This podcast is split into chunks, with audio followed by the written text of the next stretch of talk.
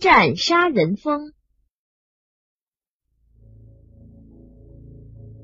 上午十点左右，肯尼亚军事救援中心突然接到贝尼雷达站传来紧急求救的信号。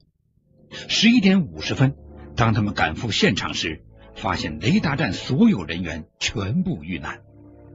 遇难者个个面部和四肢肿胀，并非死于暴力。负责指挥营救工作的波赫上校立即命令一部分人整理现场，另一部分人到室外查看是否能找到有关凶手的线索。库尔曼上尉带着一个救援牌来到雷达站周围的空地上。雷达站设在市区南郊一道十分隐蔽的山沟里，这里到处都覆盖着茂密的原始森林。他们在雷达站的周围搜查了一遍，一无所获。正当他们准备回办公室的时候，突然听见嗡嗡的声音传了过来。抬头望去，湛蓝的天空转眼被一片乌云笼罩。不等他们明白过来，却见那片乌云盖满了天空，许多颗粒状的东西雨点般的落下来。救援的人一挨那东西，顿时感到刀割般的疼痛。毒蜂，库尔曼没跑多远，无数毒蜂一下将他包围，在他身体的裸露处结成团儿，他当即跌倒在地。在他的身后，二十名救援队员也陷入了蜂群的重围之中。他们虽拥有世界最先进的新式装备，面对这些凶猛的小精灵，却无能为力。在雷达站办公室，波克上校看了看表，时针指向中午十二点。从收到救援信号到现在已经两个小时了，救援工作却毫无结果。他打开送话器，正要对负责室外检查的库尔曼上尉询问结果，突然一旁传来救援队员的惊叫声。他定睛一看。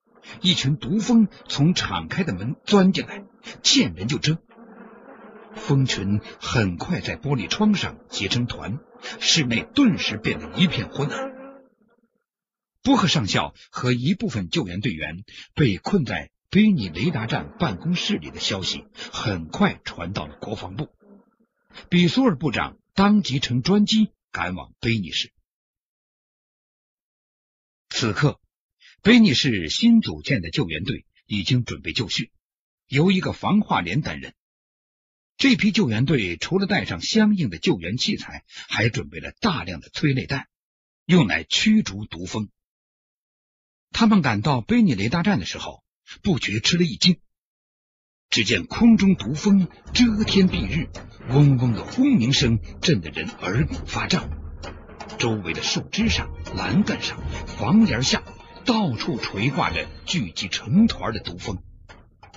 雷达站的空场上横七竖八躺着一些士兵的尸体。当他们在雷达站的办公室找到波赫上校的时候，他早已毙命。毒蜂一见人有进来，立即扑了上来，盯着他们身上一阵狂蛰乱咬。救援队的人有备而来。厚厚的防毒面具和防化服将毒蜂挡在外面。为了驱散毒蜂，他们忙投出了几枚催泪弹。受到催泪弹驱赶的毒蜂变得更加疯狂，不仅不肯离去，反向人类进行更加野蛮的报复。连人们家里喂养的猫狗和鸡也无一幸免。比索尔部长不得不出动军队进行灭蜂。穿着厚厚的防化服的士兵们还使用了火焰喷射器，许多毒蜂被喷出的火舌烧成灰烬，而有的士兵身上的防化服也被火焰喷射器喷出的火星烧焦。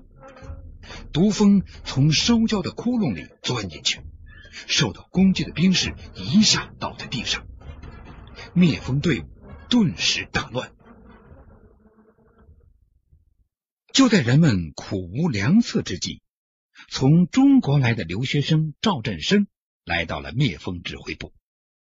他虽然是一位桥梁专家，但在学校时爱好广泛，阅读过许多有关仿生学的书籍，懂得蜜蜂、蝙蝠、鲨鱼等一些昆虫和兽类是靠声波传递信息的。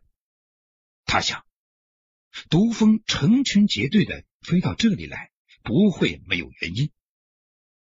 他首先做了个实验，就是将一台录放机放到窗外。播放从贝尼雷达站的办公室录制的关于毒蜂飞行时发出的震动声。转眼的功夫，录放机便被汹涌而来的毒蜂所包围。当时录音带里还录入了贝尼雷达站发出的警报声，因为警报器发出的频率与蜂王发出的频率刚好相同。毒蜂听到报警声，以为是蜂王在召唤。于是成群结队的飞到这里来。赵振生当即动手录制了几盘相同的录音带。他们没来得及将录音带整理好，毒蜂便破门而入。比苏尔部长忙命手下的士兵一边用火焰喷射器喷向毒蜂，一边往指挥部门口的车上撤退。直到他们将车开动，毒蜂仍跟在他们后面，一直追了很远。他们来到一片树林里，比索尔部长按事先商定的计划，在树上洒满汽油，将录音机放在防火器材下面打开。不一会儿，毒蜂成群结队的飞来，爬满了整个树林。比苏尔部长一声令下。十几只火焰喷射器像十几条火龙喷出火舌，林子树木一下子被引燃。只听得一阵噼噼啪啪的炸裂声，那些毒蜂转眼间全化作了灰烬。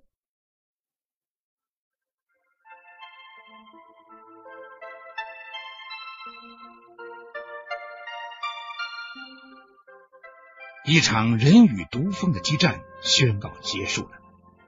这些毒蜂是怎样产生的呢？原来，早在二十世纪七十年代，一些非洲人见意大利蜜蜂产蜜量高，于是将这种蜜蜂从欧洲引进到非洲。后来，这种蜜蜂同当地野蜜蜂杂交，便出现了这种毒蜂。